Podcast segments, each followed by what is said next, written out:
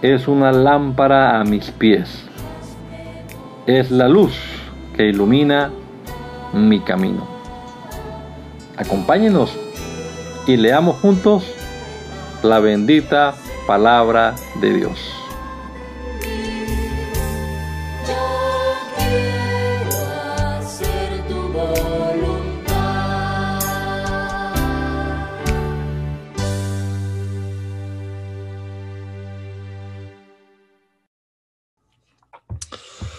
Señor, te damos gracias en este día por la oportunidad que nos das de iniciar nuevamente este día en tu presencia y leyendo tu palabra, Señor. Gracias por todas tus bondades, Señor Jesucristo, por la esperanza que tenemos nosotros de que pronto vendrás por tu iglesia, por tu pueblo. Te estamos esperando, Señor. Guíanos, Padre bendito, mientras tanto a vivir en tu palabra, vivir de acuerdo a tus instrucciones, a tus enseñanzas. Danos sabiduría, danos entendimiento, Dios, en el nombre de Jesús. Amén. Amén. Hebreos capítulo número 9. Ahora bien, incluso el primer pacto tenía reglas para el culto y un santuario terrenal. En efecto, el tabernáculo estaba dispuesto así. En la primera parte, llamada el lugar santo, estaban el candelabro, la mesa y los panes de la proposición. Tras el segundo velo estaba la parte del tabernáculo llamada el lugar santísimo, el cual tenía un incensario de oro y el arca del pacto totalmente recubierta de oro. Y en el arca había una urna de oro que contenía el maná, la vara de Aarón que reverdeció y las tablas del pacto. Por encima del arca estaban los querubines de la gloria, los cuales cubrían el propiciatorio, pero de esto no se puede hablar ahora en detalle. Con todo esto dispuesto así, los sacerdotes entran continuamente en la primera parte del tabernáculo para celebrar los oficios del culto.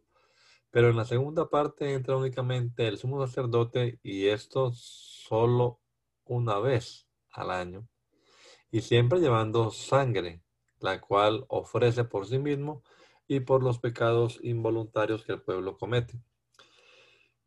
Con esto el Espíritu Santo nos da a entender que mientras la primera parte del tabernáculo sigue en pie, el camino que lleva al lugar santísimo aún no estará abierto. Todo esto es un símbolo para el tiempo presente, de que todas, de que las ofrendas y sacrificios que allí se presentan no pueden perfeccionar la conciencia de los que adoran así ya que tienen que ver solo con comidas y bebidas y con diversas ceremonias de purificación y ordenanzas externas cuyo valor tiene vigencia hasta que llegue el tiempo de reformarlo todo. Pero Cristo vino ya y es el sumo sacerdote de los bienes venideros a través del tabernáculo más amplio y más perfecto, el cual no ha sido hecho por los hombres, es decir, que no es de esta creación y no por medio de la sangre de machos cabríos ni de becerros, sino por medio de su propia sangre. Entró una sola vez para siempre en el lugar santísimo y así obtuvo para todos nosotros la redención eterna. Si la sangre de los toros y de los machos cabríos y las cenizas de la becerra rociadas o los impuros santifican para la purificación de la carne, cuánto más la sangre de Cristo, que por medio del Espíritu Eterno se ofreció a sí mismo sin mancha a Dios, limpiará de obras muertas nuestra conciencia para que sirvamos al Dios vivo. Por eso Cristo es mediador de un nuevo pacto para que los llamados reciban la promesa de la herencia eterna, pues con su muerte libera a los hombres de los pecados cometidos bajo el primer pacto. Porque cuando hay un testamento es necesario que haya constancia de la muerte del que lo hizo, ya que un testamento no tiene valor ninguno mientras el que lo hizo siga con vida. Por eso ni siquiera el primer pacto se estableció sin sangre, porque después de que Moisés anunció todos los mandamientos de la ley a todo el pueblo, tomó la sangre de los becerros y de los machos cabríos junto con el con agua, lana, escarlata y una rama de hisopo y roció el libro de la ley y a todo el pueblo. Entonces le dijo al pueblo, esta es la sangre del pacto que Dios les ha mandado.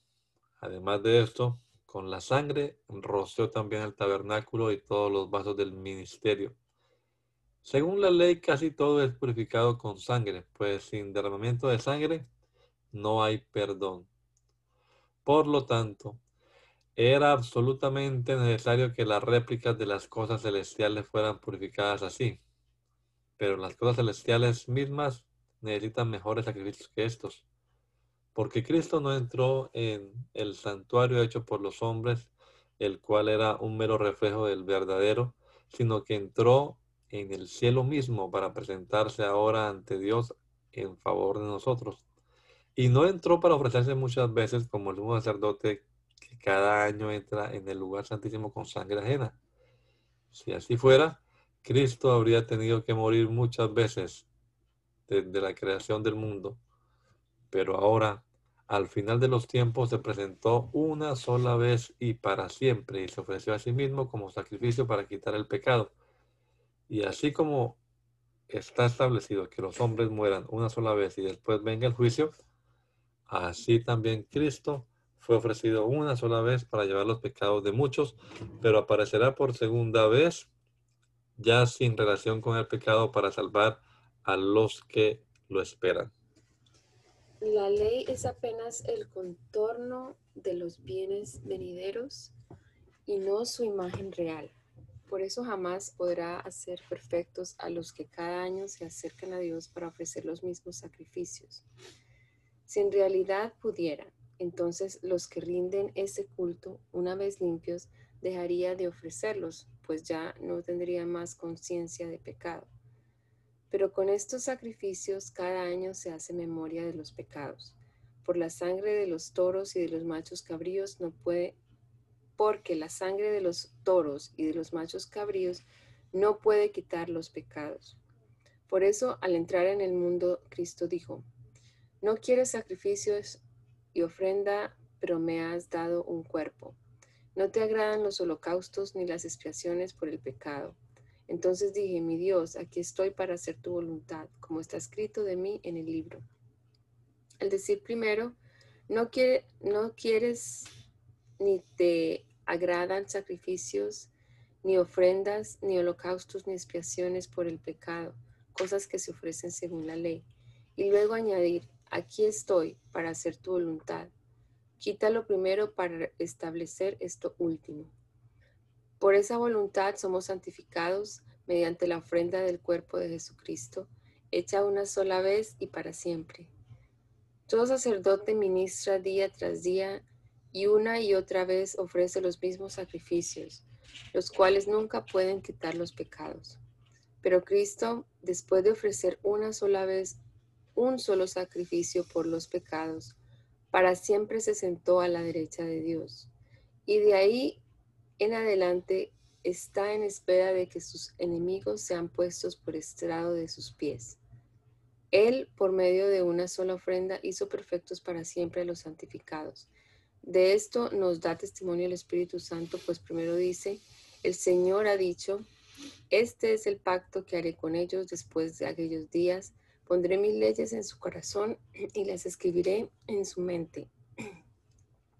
Y luego añade, y nunca más me acordaré de sus pecados y transgresiones. Cuando los pecados ya han, sido perdonados, no hay más necesidad de presentar ofrendas por el pecado. Hermanos, puesto que, que con toda libertad podemos entrar en el lugar santísimo por la sangre de Jesucristo, por el camino nuevo y vivo que Él nos abrió a través del velo, es decir, de su propio cuerpo, y puesto que tenemos un gran sacerdote al frente de la casa de Dios, acerquémonos con un corazón sincero y con la plena seguridad de la fe, con el corazón purificado de una mala conciencia y con el cuerpo lavado en agua pura. Mantengamos firme y sin fluctuar la esperanza que profesamos, porque fiel es el que prometió. Tengamos, tengámonos en cuenta unos a otros a fin de estimularlos, estimularnos al amor y a las buenas obras. No dejemos de congregarnos como es la costumbre de algunos, sino animen, animen, animémonos unos a otros y con más razón ahora que vemos que aquel día se acerca. Si con toda intención pecamos después de haber recibido el conocimiento de la verdad, ya no queda más sacrificio por los pecados, sino una terrible expectativa del juicio y del fuego ardiente que devorará a los enemigos de Dios. Cualquiera que desobedece la ley de Moisés muere sin falta, siempre y cuando haya dos o tres testigos que declaren en su contra. ¿Y qué mayor castigo piensan ustedes que merece el que pisotea al Hijo de Dios y considera impura la sangre del pacto en la cual fue santificado y insulta e insulta al Espíritu de la gracia? Bien, sabemos que el Señor ha dicho, bien sabemos que el Señor ha dicho, mía es la venganza, yo pagaré, y también el Señor juzgará a su pueblo. Horrenda cosas caer en las manos del Dios vivo. Pero recuerden ustedes los tiempos pasados, cuando después de haber sido iluminados soportaron ustedes los sufrimientos de una gran lucha. Algunas veces fueron expuestos públicamente a las burlas y a las aflicciones y otras veces llegaron a ser compañeros de los que enfrentaban una situación semejante. Además, ustedes también se compadecieron de los presos y gozosos soportaron el despojo de sus propios bienes, sabedores de que en los cielos tienen una herencia mejor y permanente. Por lo tanto, no pierdan la confianza que lleva consigo una gran recompensa. Lo que ustedes necesitan es tener paciencia para que, una vez que haya hecho, hayan hecho la voluntad de Dios, reciban lo que Él ha prometido darnos. Porque dentro de muy poco tiempo el que ha de venir vendrá y no tardará. Pero el justo vivirá por la fe, y si se vuelve atrás, no será de mi agrado. Pero nosotros no somos de los que se vuelven atrás y se pierden, sino de los que tienen fe y salvan su alma.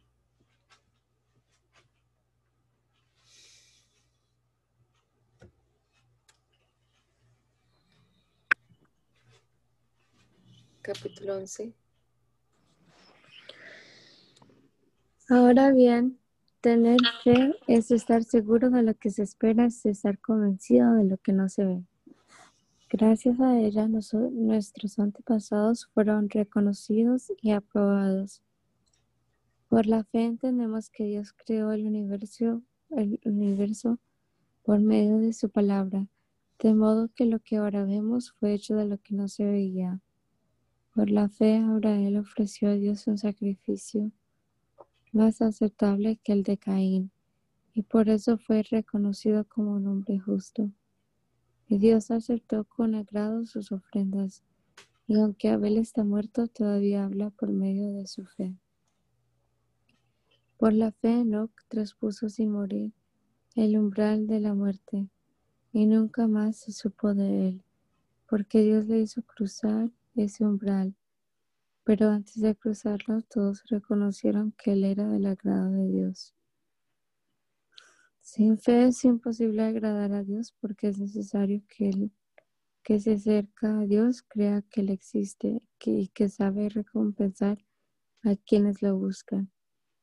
Por la fe, con mucho temor, Noé construyó el arca para salvar a su familia, cuando Dios le advirtió acerca de cosas que aún no se veían. Fue su fe la que condenó al mundo y por ella fue hecho heredero de la justicia que viene por medio de la fe. Por la fe Abraham obedeció cuando fue llamado y salió sin saber a dónde iba y se dirigió al lugar que iba a recibir como herencia. Por la fe habitó en la tierra prometida como un extraño en tierra extraña y vivió en tiendas con Isaac y Jacob quienes eran coherederos de la misma promesa.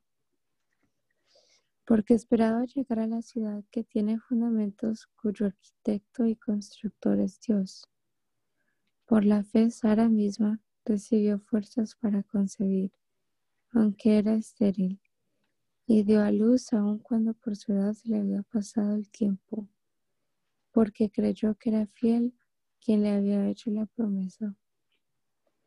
Por eso también de un solo hombre que ya estaba casi muerto, llegó a tener una multitud de descendientes tan numerosas como las estrellas del cielo y tan incontables como la arena que está a la orilla del mar.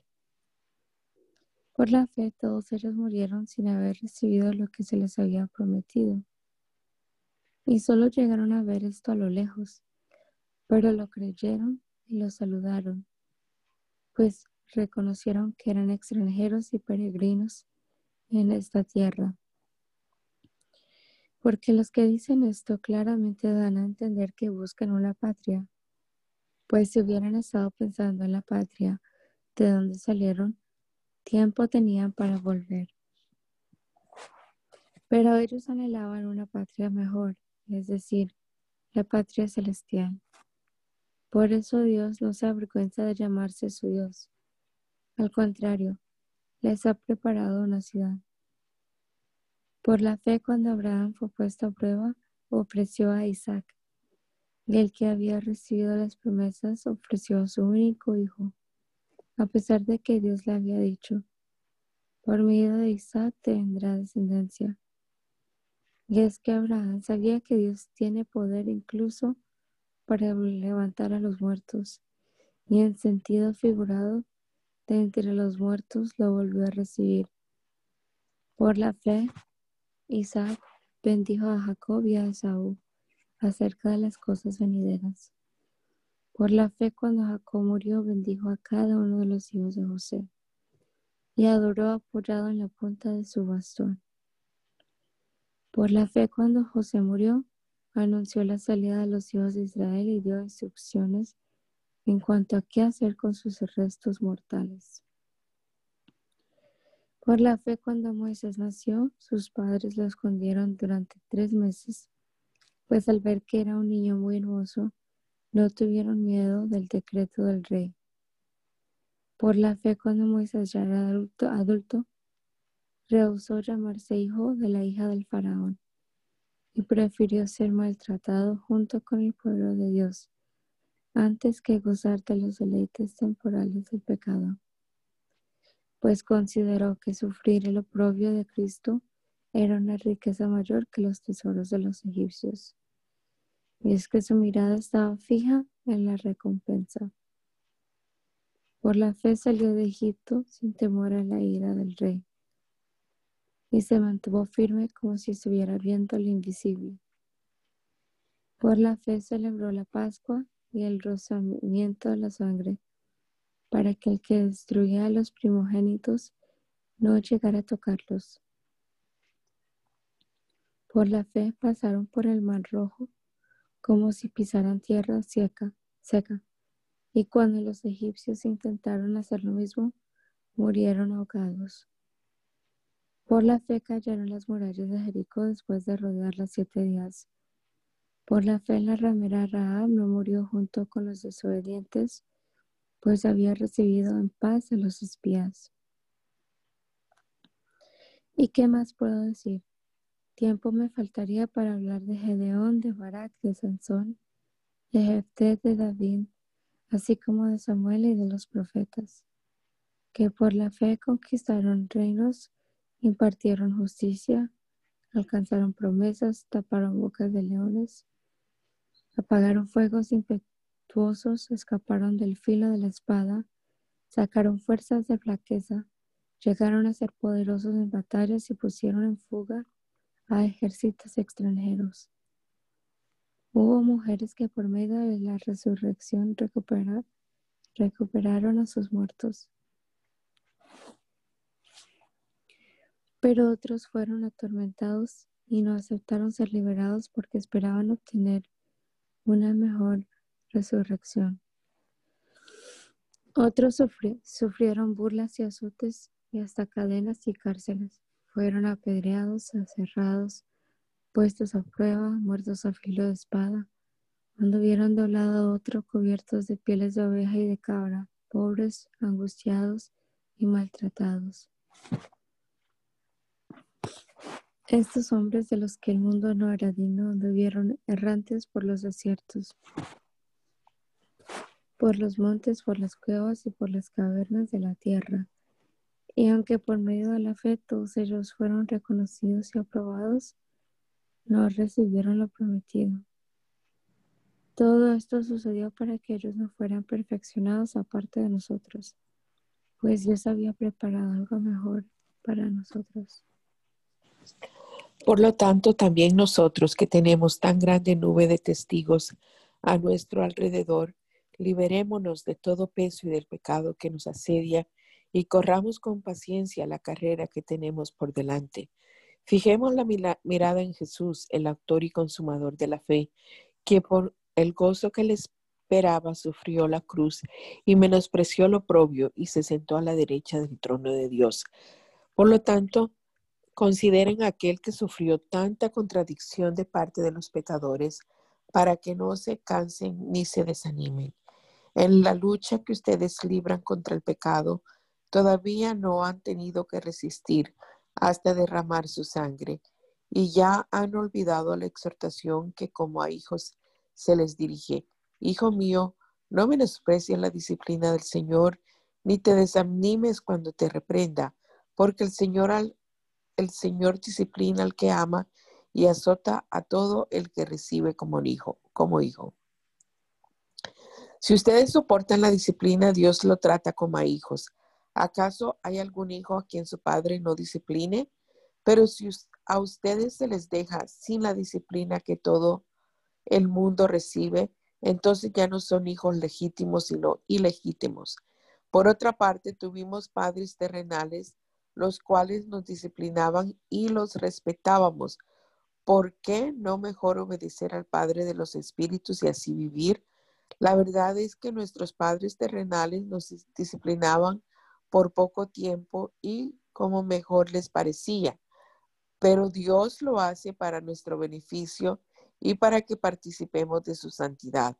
Claro que ninguna disciplina nos pone alegres al momento de recibirla, sino más bien tristes, pero después de ser ejercitados en ella, nos produce un fruto apacible de justicia. Levanten pues las manos caídas y las rodillas entumecidas, enderecen las sendas por donde van, para que no se desvíen los cojos, sino que sean sanados. Procuren vivir en paz con todos y en santidad, sin la cual nadie verá al Señor. Tengan cuidado, no vayan a perderse la gracia de Dios no dejen brotar ninguna raíz de amargura, pues podría estorbarles y hacer que muchos se contaminen en ella. Que no haya entre ustedes ningún libertino ni profano como Esaú, que por una sola comida vendió su primogenitura. Ya ustedes saben que después, aunque deseaba heredar la bendición, fue rechazado y no tuvo ya la oportunidad de arrepentirse, aun cuando con lágrimas buscó la bendición. Ustedes no se han acercado a aquel monte que se podía tocar y que ardía en llamas, ni tampoco a la oscuridad, a las tinieblas y a la tempestad, ni al sonido de la trompeta, ni a la voz que hablaba, y que quienes le oyeron rogaban que no les hablara más, porque no podían sobrellevar lo que se les ordenaba. Incluso si una bestia toca el monte, será apedreada o atravesada con una lanza. Lo que se veía era tan terrible que Moisés dijo, estoy temblando de miedo. Ustedes, por el contrario, se han acercado al monte Sión, a la celestial Jerusalén, ciudad del Dios vivo, y a una incontable muchedumbre de ángeles, a la congregación de los primogénitos que están inscritos en los cielos, a Dios, el juez de todos, a los espíritus de los santos que han sido hechos perfectos, al a Jesús, el mediador del nuevo pacto, y a la sangre rociada que habla mejor que la de Abel. Tengan cuidado de no desechar al que habla, si no escaparon del, si no escaparon los que desecharon al que los amonestaba en la tierra. Mucho menos escaparemos nosotros si desechamos al que amonesta desde los cielos. En aquella ocasión la voz de Dios acudió a la tierra pero ahora ha prometido, una vez más sacudiré no solo la tierra, sino también el cielo. Y esta frase, una vez más, significa que las cosas movibles, es decir, las cosas hechas, serán removidas para que permanezcan las inconmovibles. Así que nosotros que hemos recibido un reino inconmovible, debemos ser agradecidos y con esa misma gratitud servir a Dios y agradarle con temor y reverencia, porque nuestro Dios es un fuego que todo lo consume. Que el amor fraternal permanezca en ustedes y no se olviden de practicar la hospitalidad, pues gracias a ellas, a ella, algunos, sin saberlo, hospedaron ángeles. Acuérdense de los presos, como si ustedes mismos estuvieran presos con ellos, y también de los que son maltratados, como si ustedes mismos fueran los que sufren. Todos ustedes deben honrar su matrimonio y ser fieles a sus cónyuges. Pero a los libertinos y a los adúlteros los juzgará Dios. Vivan sin ambicionar el dinero. Más bien, confórmense con lo que ahora tienen, porque Dios ha dicho, no te desampararé ni te abandonaré. Así que podemos decir con toda confianza, el Señor es quien me ayuda, no temeré lo que pueda hacerme el hombre. Acuérdense de sus pastores que le dieron a conocer la palabra de Dios. Piensen en los resultados de su conducta e imiten su fe. Jesucristo es el mismo, ayer, hoy y por los siglos.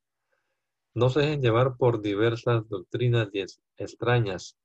Y es mejor afirmar el corazón con la gracia y no con alimentos, los cuales nunca fueron de provecho para los que se ocuparon en ellos. Nosotros tenemos un altar del cual no tienen derecho de comer los que sirven en el tabernáculo. Los cuerpos de los animales cuya sangre introduce el sumo sacerdote en el santuario a causa del pecado se queman fuera del campamento. De igual manera Jesús sufrió fuera de la puerta para santificar así al pueblo mediante su propia sangre. Así que salgamos con él fuera del campamento y llevemos su deshonra, pues no tenemos aquí una ciudad permanente, sino que vamos en pos de la ciudad que está por venir. Por lo tanto, ofrezcamos siempre a Dios por medio de Jesús un sacrificio de alabanza, es decir, el fruto del labios y confiesen su nombre. No se olviden de hacer bien ni de la ayuda mutua, porque estos son los sacrificios que agradan a Dios. Obedezcan a sus pastores y respétenlos. Ellos cuidan de ustedes porque saben que tienen que rendir cuentas a Dios.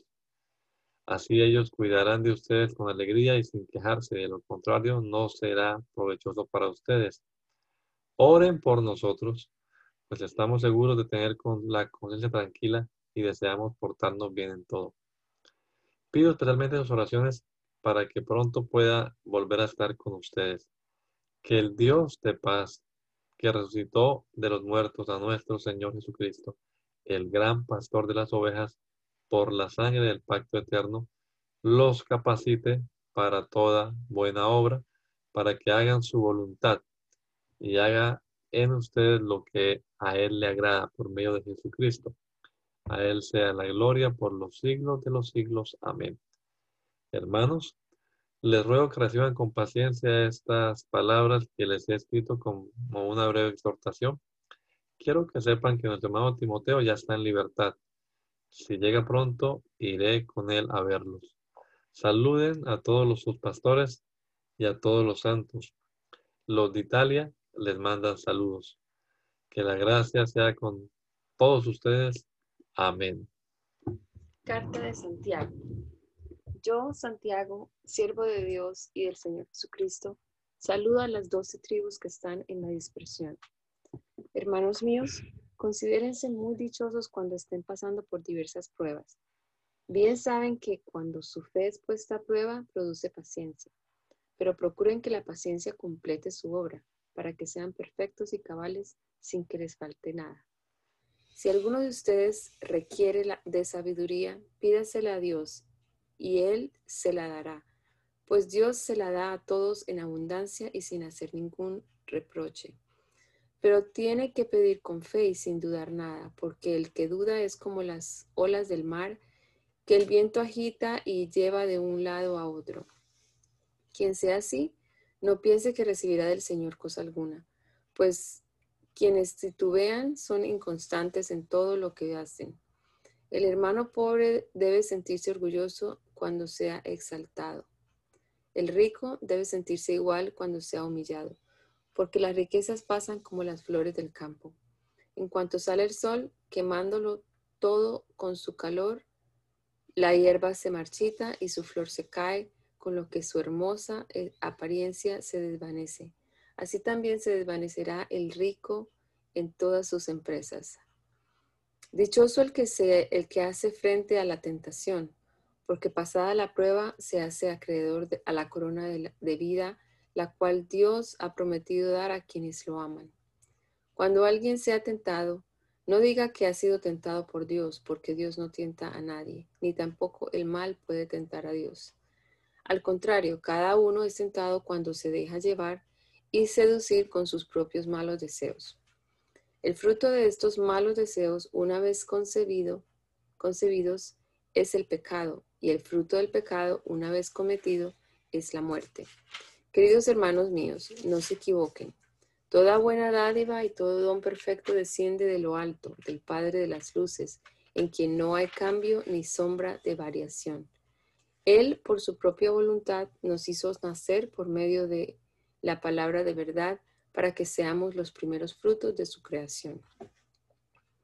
Por eso, amados hermanos míos, todos ustedes deben estar dispuestos a oír, pero ser lentos para hablar y para enojarse. Porque quien se enoja se promueve, porque quien se enoja no promueve la justicia de Dios. Así que despójense de toda impureza y de tanta maldad, y reciban con mansedumbre la palabra sembrada que tiene el poder de salvarlos.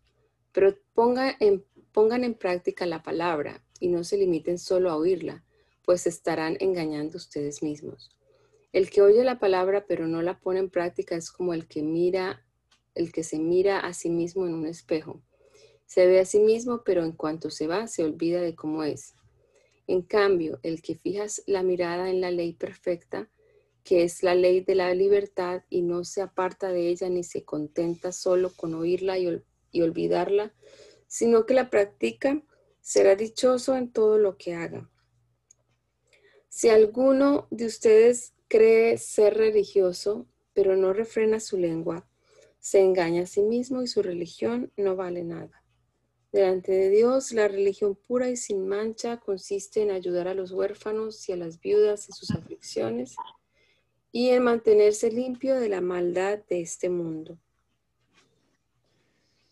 Hermanos míos, ustedes que tienen fe en nuestro glorioso Señor Jesucristo, no deben hacer diferencias entre las personas. Puede darse el caso de que al lugar donde ustedes se reúnen llegue alguien vestido con ropa elegante y con anillos de oro, y llegue también un pobre vestido con ropa andrajosa. Si ustedes reciben gustosos al que viste la ropa elegante, le dicen, venga usted, siéntese aquí, que es un buen lugar. Pero al pobre le dicen, tú quédate allá de pie o siéntate en el suelo. ¿Acaso no están discriminando entre ustedes y haciendo juicios malintencionados? Amados hermanos míos, escuchen esto. ¿Acaso no ha escogido Dios a los pobres de este mundo para que sean ricos en fe?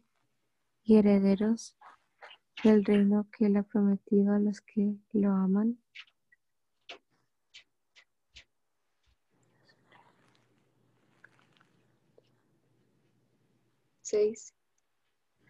Pero ustedes han despreciado a los pobres. ¿Acaso no son los ricos quienes los explotan a ustedes y quienes los llevan ante los tribunales? ¿Acaso no son ellos los que blasfeman contra el precioso nombre que fue invocado sobre ustedes? Bien harán ustedes en cumplir la ley suprema de la Escritura. Amarás a tu prójimo como a ti mismo. Pero si ustedes hacen diferencia entre una persona y otra, cometen un pecado y son culpables ante la ley. Porque cualquiera que cumpla toda la ley, pero que falla en un solo mandato, ya es culpable de haber fallado en todos. Porque el que dijo, no cometerás adulterio, también dijo, no matarás. Es decir, que alguien puede no cometer adulterio, pero si mata, ya ha violado la ley. Hablen y vivan como quienes van a ser juzgados por la ley que nos da libertad. Pues a los que no tienen compasión de otros tampoco se les tendrá compasión cuando sean juzgados porque la compasión prevalece sobre el juicio. Hermanos míos, ¿De qué sirve decir que se tiene fe si no se tiene obras? ¿Acaso esa fe puede salvar? Si un hermano o una hermana están desnudos y no tienen el alimento necesario para cada día, y alguno de ustedes les dice, vayan tranquilos, abríguense y coman hasta quedar satisfechos, pero no les da lo necesario para el cuerpo, ¿de qué sirve eso? Lo mismo sucede con la fe. Si no tiene fe, no. Si no tiene obras, está muerta. Pero alguien podría decir, tú tienes fe y yo tengo obras. Muéstrame tu fe sin obras y yo te mostraré mi fe por mis obras. Tú crees que Dios es uno y haces bien, pues también los demonios lo creen y tiemblan. No seas tonto. ¿Quieres pruebas de que la fe sin obras es muerta? ¿Acaso nuestro padre Abraham no fue justificado por las obras cuando ofreció a su hijo Isaac sobre el altar? ¿No ves que la fe de Abraham actuó juntamente con sus obras y que su fe se perfeccionó por las obras? Y se cumplió la escritura que dice, Abraham creyó a Dios y eso le fue contado por justicia, por lo que fue llamado amigo de Dios. Como pueden ver, podemos ser justificados por las obras y no solamente por la fe. Lo mismo sucedió con Rahab, la prostituta. ¿Acaso no fue justificado, justificada por las obras cuando hospedó a los mensajeros y los ayudó a escapar por otro camino? Pues así como el cuerpo está muerto si no tiene espíritu, también la fe está muerta si no tiene obras. Hermanos míos, no se convierta la mayoría de ustedes en maestros. Bien saben que el juicio que recibiremos será mayor. Todos cometemos muchos errores. Quien no comete errores en lo que dice es una persona perfecta y además capaz de, dominar todo su cuerpo. A los caballos les ponemos un freno en la boca para que nos obedezcan y así podemos controlar todo su cuerpo. Y fíjense en los barcos, aunque son muy agradables e impulsados por fuertes vientos, son dirigidos por un timón muy pequeño y el piloto los lleva por donde quiere. Así es la lengua, aunque es un miembro muy pequeño, se jacta de grandes cosas. Vean qué bosque tan grande puede incendiarse con un fuego tan pequeño. Y la lengua es fuego, es un mundo de maldad. La lengua ocupa un lugar entre nuestros miembros, pero es capaz de contaminar todo el cuerpo. Y si el infierno la, la prende, puede inflamar nuestra existencia entera. La gente puede domesticar y en efecto ha domesticado toda clase de bestias, aves, serpientes y animales marinos, pero nadie puede domesticar a la lengua. Este es un mal indómito que rebosa de veneno mortal.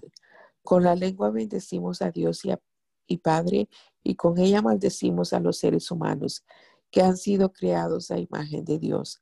De la misma boca salen bendiciones y maldiciones. Hermanos míos, esto no puede seguir así. ¿Acaso de una misma fuente puede brotar agua dulce y agua amarga? No es posible, hermanos míos, que la higuera de aceitunas o que la vid de higos, ni tampoco puede ninguna fuente de agua salada y agua dulce. ¿Quién de ustedes es sabio y entendido? Demuéstrenlo con su buena conducta y por medio de actos realizados con la humildad propia de la sabiduría. Pero si ustedes abrigan en su corazón amargura, envidia y rivalidad, no tienen de qué presumir y están falseando la verdad. Esta clase de sabiduría no es la que desciende de lo alto, sino que es terrenal, estrictamente humana y diabólica. Pues donde hay envidias y rivalidades, allí hay confusión y toda clase de mal. Pero la sabiduría que viene de lo alto es, ante todo, pura y además pacífica, amable, benigna, llena de compasión y de buenos frutos, ecuánime y genuina. Y el fruto de la justicia se siembra en paz para los que trabajan por la paz. Capítulo 4. ¿De dónde vienen las guerras y las peleas entre ustedes? ¿Acaso no vienen de sus pasiones, las cuales luchan dentro de ustedes mismos? Si ustedes desean algo y no lo obtienen, entonces matan. Si arden de envidia y no consiguen lo que desean, entonces discuten y luchan, pero no obtienen lo que desean porque no piden. Y cuando piden algo, no lo reciben porque lo piden con malas intenciones, para gastarlo en sus propios placeres. Ay, gente adúltera.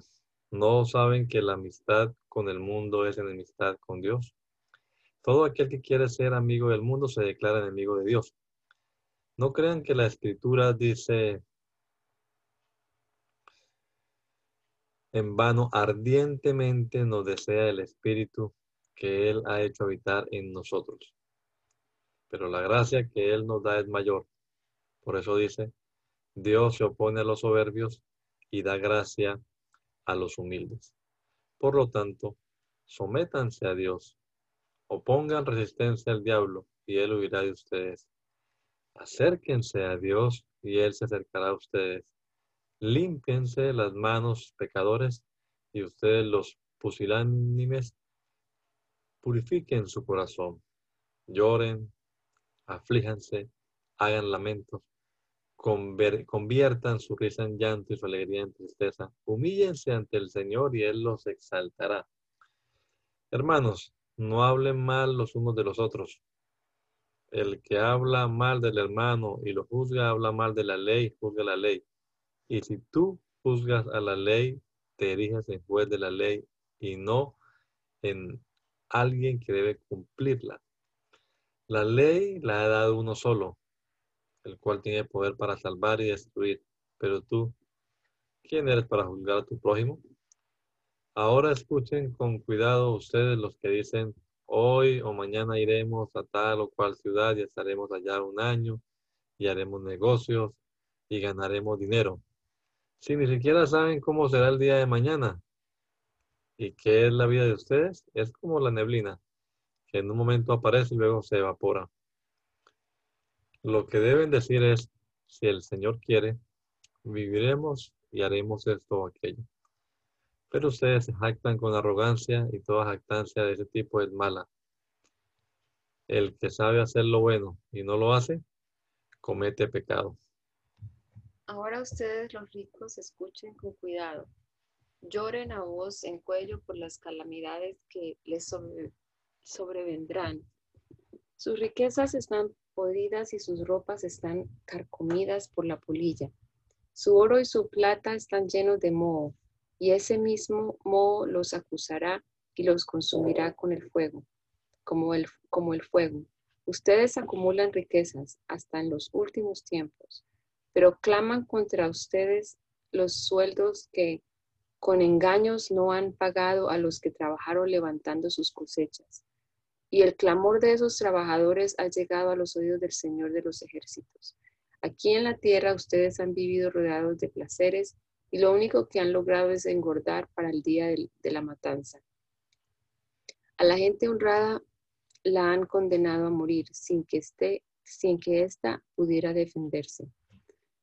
Pero ustedes, hermanos, tengan paciencia hasta la venida del Señor. Fíjense en el labrador, cómo espera el preciado fruto de la tierra cómo guarda con paciencia que lleguen las lluvias tempranas y tardías. También ustedes tengan paciencia y manténganse firmes, que ya está cerca la venida del, del Señor. Hermanos, no se quejen unos de otros para que no sean condenados. Vean que el juez ya está a la puerta. Hermanos míos, tomen como el como ejemplo de sufrimiento y de paciencia a los profetas que hablaron en el nombre del Señor. Recuerden que nosotros consideramos dichosos a los que pacientemente sufren. Ustedes ya han sabido de la paciencia de Job y saben también cómo lo trató el Señor al final, porque él es todo él es porque él es todo compasión y misericordia. Pero sobre todo, hermanos míos, no juren ni por el cielo, ni por la tierra, ni por ninguna otra cosa.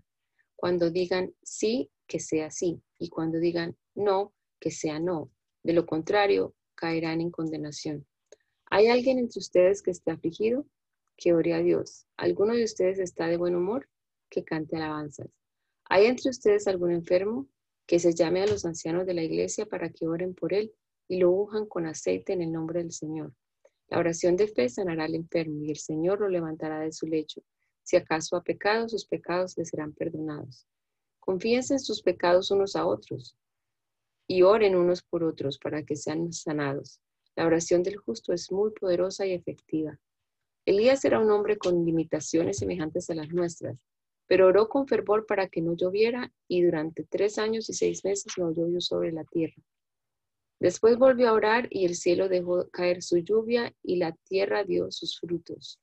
Hermanos, si alguno de ustedes se ha apartado de la verdad y otro lo hace volver a ella, sepan que el que haga volver al pecador de su mal camino, lo salvará de la muerte y cubrirá una gran cantidad de pecados. ¿Qué? Primera carta del apóstol Pedro. Sí, yo yo, Pedro, apóstol de Jesucristo, saludo a los que se hayan expatriados y, dispersos en el Ponto, en el Ponto, Galacia, Capadocia, Asia y Bitinia y que fueron elegidos según el propósito de Dios Padre y mediante la santificación del Espíritu para obedecer a Jesucristo y ser limpiados con su sangre. Que la gracia y la paz les sean multiplicadas. Bendito sea el Dios y Padre de nuestro Señor Jesucristo, que por su gran misericordia y mediante la resurrección de Jesucristo nos ha hecho nacer de nuevo a una nueva, a una esperanza viva, para que recibamos una herencia incorruptible, incontaminada e, imperecedera, e imperecedera e, e imperecedera. Esta herencia les está reservada en los cielos a ustedes que por medio de la fe son protegidos por el poder de Dios para que alcancen la salvación, lista ya para manifestarse cuando llegue el momento final. Esto les causa gran regocijo, aunque les sea necesario soportar por algún tiempo diversas pruebas y aflicciones. Pero cuando, pero cuando la fe de ustedes sea puesta a prueba, como el oro, habrá de manifestarse en alabanza, gloria y honra el día que Jesucristo se revele. El oro es perecedero y sin embargo se prueba en el fuego y la fe de ustedes es mucho más preciosa que el oro. Ustedes aman a Jesucristo sin haberlo visto y creen en Él aunque ahora no lo ven y se alegran con gozo inefable y glorioso porque están alcanzando la meta de su fe que es la salvación. Los profetas que hablaron de la gracia destinada a ustedes estudiaron, e investigaron con detalle todo acerca de esta salvación ellos querían determinar a quién y a, qué momento se refería el Espíritu de Cristo que estaba en ellos cuando anunciaba de antemano los sufrimientos de Cristo y las glorias que les seguirían. Dios les hizo saber que su tarea no era para ellos mismos, sino para nosotros, y que solo administraban lo que a ustedes ahora les anuncian aquellos que les han predicado el Evangelio por el Espíritu Santo enviado del cielo. Estas son cosas que aún los ángeles quisieran contemplar. Por lo tanto, preparen su mente para la acción, estén atentos y pongan toda su esperanza en la gracia que recibirán cuando Jesucristo sea manifestado. Pórtense como, hijos obedientes y no sigan los dictados de sus anteriores malos deseos de cuando vivían en la ignorancia. En la ignorancia. Al contrario, vivan una vida completamente santa, porque santo es aquel que los ha llamado. Escrito está, sean, sean santos porque yo soy santo. Si ustedes llaman Padre a aquel, a aquel que al juzgar se fija en lo que se ha hecho y no en quien lo hizo, vivan el resto de sus vidas en el temor de Dios.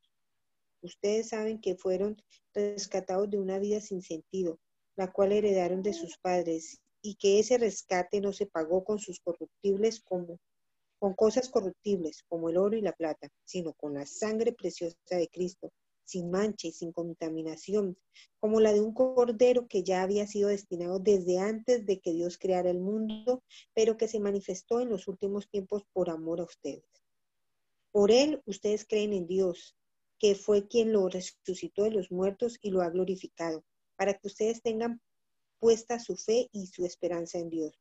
Y ahora, ya que han purificado mediante su obediencia a la verdad para amar sinceramente a sus hermanos, ámense los unos a los otros de todo corazón, pues ustedes han nacido de nuevo, y no de una simiente perecedera, sino de una simiente imperecedera, por la palabra de Dios que vive y permanece para siempre. Porque todo hombre es como la hierba y toda su gloria es como una flor. La hierba se seca y la flor se marchita, pero la palabra del Señor permanece para siempre. Y estas son las buenas noticias que, que se les han anunciado.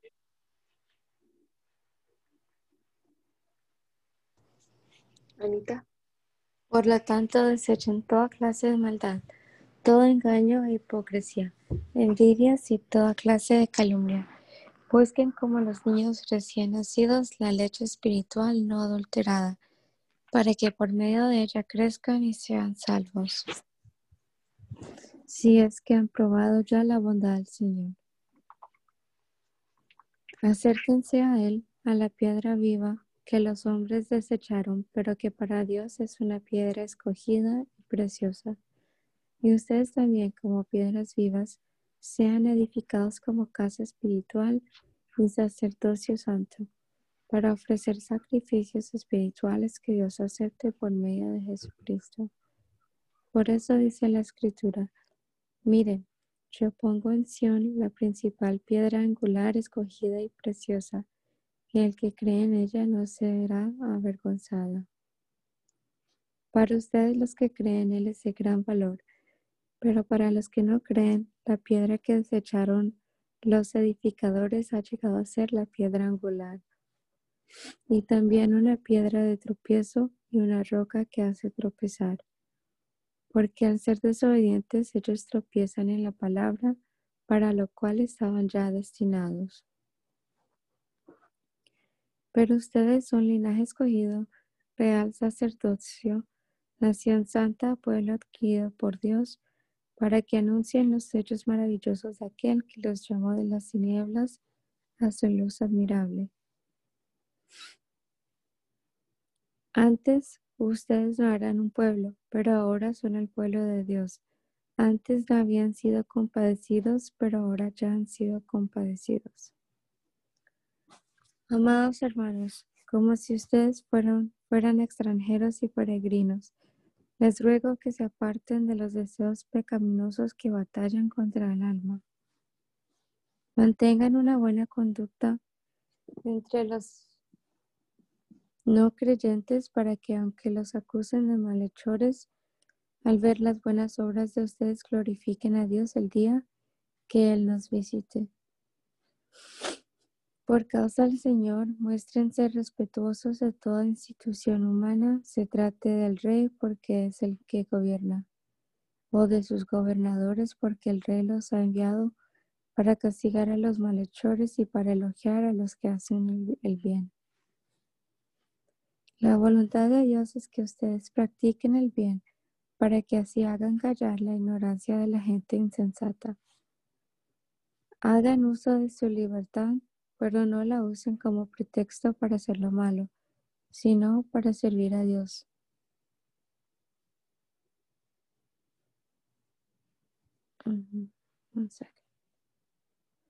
Respeten a todos, amen a los hermanos, teman a Dios y respeten al rey.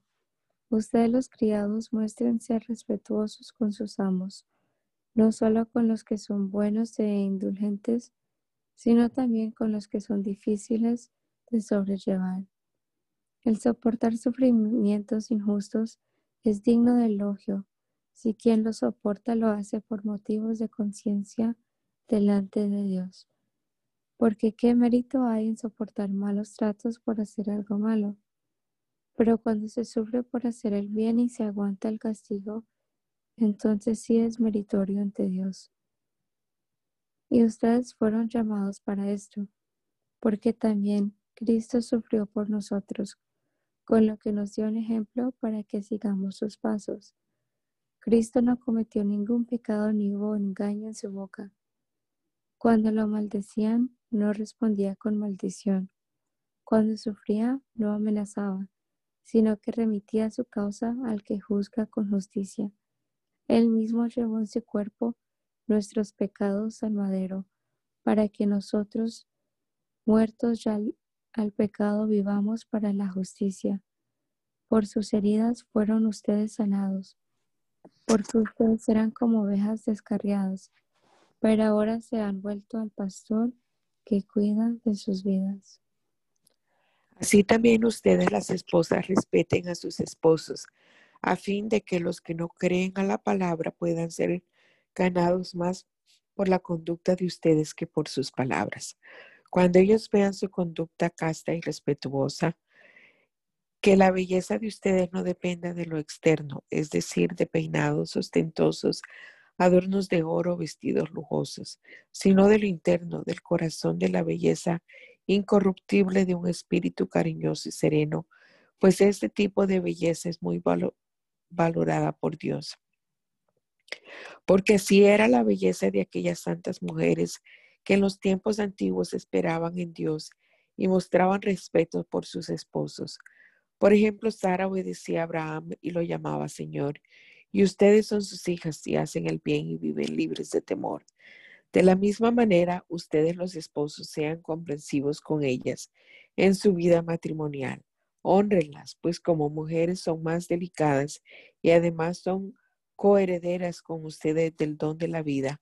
Así las oraciones de ustedes no encontrarán ningún estorbo. En fin, únanse todos en un mismo sentir. Sean compasivos, misericordiosos y amigables. Ámense fraternalmente y no devuelvan mal por mal, ni maldición por maldición. Al contrario, bendigan pues al contrario, bendigan, pues ustedes fueron llamados para recibir bendición. Porque el que quiera amar la vida y llegar a ver días buenos, debe refrenar su lengua del mal y sus labios no deben mentir. Debe apartarse del mal y hacer el bien, buscar la paz y seguirla, porque los ojos del Señor están sobre los justos y sus oídos están atentos a sus oraciones. Pero el rostro del Señor está en contra de los que hacen el mal. ¿Quién podrá hacerles daño si ustedes siguen el bien? Dichosos ustedes si sufren por causa de la justicia.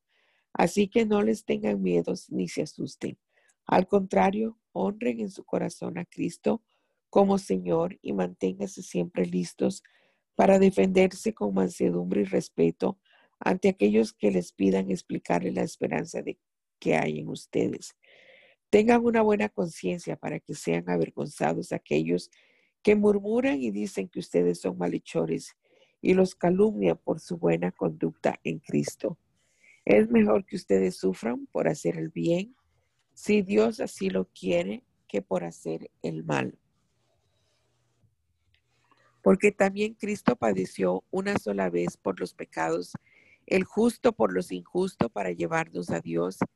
En el cuerpo sufrió la muerte, pero en el espíritu fue vivificado. En el espíritu también fue y predicó a los espíritus encarcelados, a los que en otro tiempo desobedecieron en los días de Noé, cuando Dios esperaba con paciencia, mientras se preparaba el arca en la que unas cuantas personas, ocho en total, fueron salvadas por medio del agua. Todo esto es símbolo del bautismo, el cual no consiste en lavar las impurezas del cuerpo, sino en el compromiso ante Dios de tener una buena conciencia que ahora nos salva por la resurrección de Jesucristo, quien subió al cielo y está a la derecha de Dios, y a quien están sujetos los ángeles, las autoridades y las potestades. Puesto que Cristo sufrió por nosotros en su cuerpo, también ustedes deben adoptar esa misma actitud, porque quien sufre en su cuerpo pone fin al pecado, para que el tiempo que le queda de vida en este mundo lo viva conforme a la voluntad de Dios, no conforme a los deseos humanos. Baste ya el tiempo pasado para haber hecho lo que agrada a los no creyentes que viven entregados al libertinaje y a las pasiones, a las borracheras, orgías, disipaciones y detestables idolatrías. Para ello resulta extraño que ustedes ya no los acompañen en ese mismo desenfreno y libertinaje y por eso los ultrajan pero tendrán que dar cuenta de ello al que está preparado para juzgar a los vivos y a los muertos. Por esto también a los muertos se les predicó el Evangelio para que sean juzgados en su cuerpo según los criterios humanos, pero vivan en el Espíritu según Dios. El fin de todo se acerca. Por lo tanto, pórtense juiciosamente y no dejen de orar Por sobre todas las cosas, ámense intensamente los unos a los otros, porque el amor cubre infinidad de pecados. Bríndense mutuo hospedaje, pero no lo hagan a regañadientes. Pongan cada uno al servicio de los demás el don que haya recibido y sea un buen administrador de la gracia de Dios en sus diferentes manifestaciones. Cuando hable alguno, hágalo ciñéndose a las palabras de Dios. Cuando alguno sirva, hágalo según el poder que Dios le haya dado, para que Dios sea glorificado en todo por medio de Jesucristo, a quien, de quien son la gloria y el poder por los siglos de los siglos. Amén. Amados hermanos, no se sorprendan de la prueba de fuego a que se ven sometidos como si les estuviera sucediendo algo extraño. Al contrario, alégrense de ser partícipes de los sufrimientos de Cristo para que también se alegren cuando la gloria de Cristo se revele. Bienaventurados ustedes cuando sean insultados por causa del nombre de Cristo. Sobre ustedes reposa el glorioso Espíritu de Dios. Que ninguno de ustedes sufra por ser homicida, ladrón o malhechor, ni por entremeterse en asuntos ajenos. Pero tampoco tengan ninguna vergüenza si sufre por ser cristiano. Al contrario, glorifique a Dios por llevar ese nombre. Ya es tiempo de que el juicio comience por la casa de Dios. Y si comienza primero por nosotros, ¿cómo será el fin de los que no obedecen el Evangelio? Además, si el justo con dificultad es salva, ¿en dónde quedará el impío y el pecador? Así que aquellos que sufren por cumplir la voluntad de Dios, encomienden su alma al fiel, fiel Creador y hagan el bien. Gracias te damos, Señor Jesús, por este rato que hemos pasado aquí leyendo tu palabra, Señor. Te ruego que nos inspire, Señor, a vivir una vida de acuerdo a ella, que nos dé sabiduría, que nos dé entendimiento, que ese día, estas palabras que leímos, se queden en nuestra mente, en nuestra memoria, podamos reflexionar en ellas, las recordemos, las analicemos, meditemos en ellas, Jesús. Bendice a cada uno de mis hermanos, Señor, mis hermanas. En el nombre de Jesucristo te lo rogamos, Señor. Amén. Amén.